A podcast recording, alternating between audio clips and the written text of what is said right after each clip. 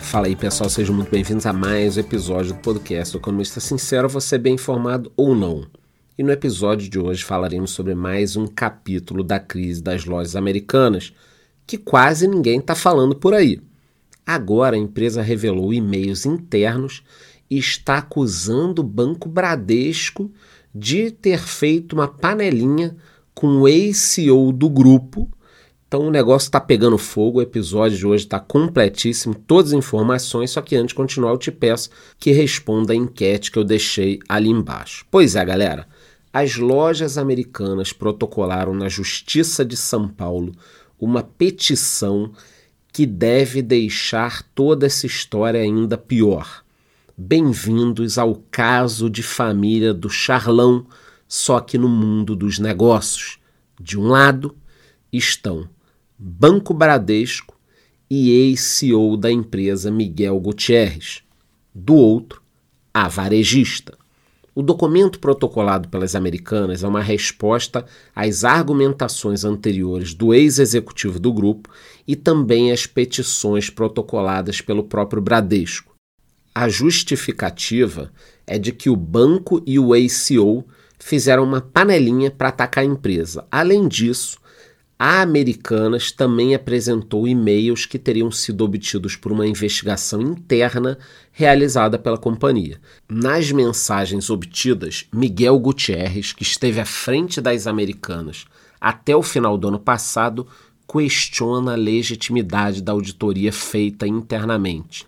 Esses e-mails mostram também uma certa ironia do ACO, que é apontado pela atual gestão como um dos responsáveis por esconder o rombo bilionário. Para quem não lembra, desde janeiro a empresa está em recuperação judicial com mais de 40 bilhões de reais declarados nessa recuperação, mais 7 bilhões em debêntures. Então o caso é muito grave. No começo do ano foi revelado pelo substituto do Miguel Gutierrez, o Sérgio Rial, que ficou só nove dias no cargo, que teríamos inconsistências contábeis na casa dos 20 bilhões. E na boa, pegou todo mundo de surpresa. Eu me recordo perfeitamente daquela semana. O Sérgio Real, que tinha acabado de entrar, falou: não, tem aqui uma diferençazinha de 20 bilhões, mas a gente já está fazendo as contas, vai resolver. E aí, depois de 10 dias, o negócio já tinha explodido.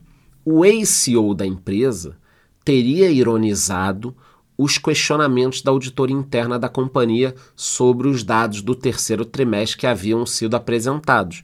Então o ACO debochava da situação, segundo matérias dos jornais. Ou seja, segundo Americanas, ele sabia o que estava acontecendo, mas em vez de resolver o problema, ainda ironizou a situação Além de cópias dos e-mails, ainda haveria dois prints que a atual gestão da varejista afirma ser do aparelho corporativo da época de Gutierrez. Neles constam dados financeiros do grupo divididos por empresa, acompanhados de anotações feitas à mão.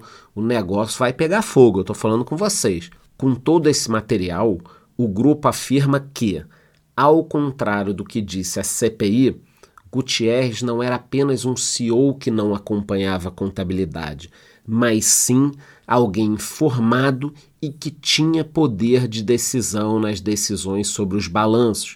Na petição, Americanas diz também que o ex-dirigente não apresentou contraprovas em nenhum momento para os documentos e fatos apresentados que demonstram a sua participação na fraude. No entanto, de acordo com uma reportagem do portal UOL, o ACO afirmou em depoimento à CVM que nenhuma decisão estratégica era tomada sem o conhecimento e aprovação dos acionistas de referência, como Carlos Alberto Sicupira. Jogou mais um no caldeirão. Segundo o ex-executivo, as americanas tinham uma linha de comando clara, onde nenhuma decisão importante era tomada sem o conhecimento e aprovação do Beto Sicupira. E aí, o que, que acontece agora? Além disso, o ACO também diz que não sabia das fraudes porque não conhecia detalhes da contabilidade da empresa e apontou o dedo para o trio bilionário de acionistas. Agora, já pensou, pô, o CEO que ficou tantos anos não entende de contabilidade, o cara que está comandando a empresa, no mínimo é estranho. Essas coisas para mim não cola, tá? Mas eu tô trazendo os dados para vocês. O antigo dirigente do grupo afirmou à CPI que está investigando o caso que a atual gestão das americanas está tentando blindar Jorge Paulo Leman, Marcel Teles e o Cico Pira, que, segundo ele, acompanhavam todos os resultados das lojas. No entanto, a empresa vem garantindo que os três maiores acionistas não tinham conhecimento da fraude e que foram enganados pelos diretores. Alguns especialistas acreditam que o depoimento de Gutierrez é uma tentativa de dividir a culpa de todo esse rolo. Bom, já em relação ao Bradesco, que entrou no jogo aqui no rolo, o grupo acusa o banco de fazer uma combinação com o ACO. Essa guerra entre as americanas, o banco e os executivos aconteceu por conta de uma ação em que o Bradesco pediu uma produção antecipada de provas. O banco entrou também com uma petição na semana passada em que põe em dúvida a falta de conhecimento do trio de sócios da varejista sobre as fraudes na contabilidade.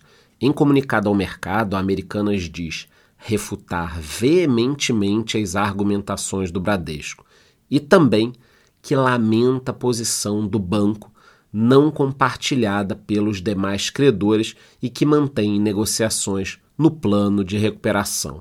Bom, a única certeza que eu tenho é de que teremos muitos capítulos nessa novela Americanas. Tem ex-executivo, tem o trio de bilionários, tem o Banco Bradesco agora, tem a atual gestão da companhia. Qualquer novidade, eu trarei mais informações para vocês, seja aqui ou no YouTube. E antes, embora eu te peço que vote na enquete que eu deixei ali embaixo e te vejo no próximo episódio.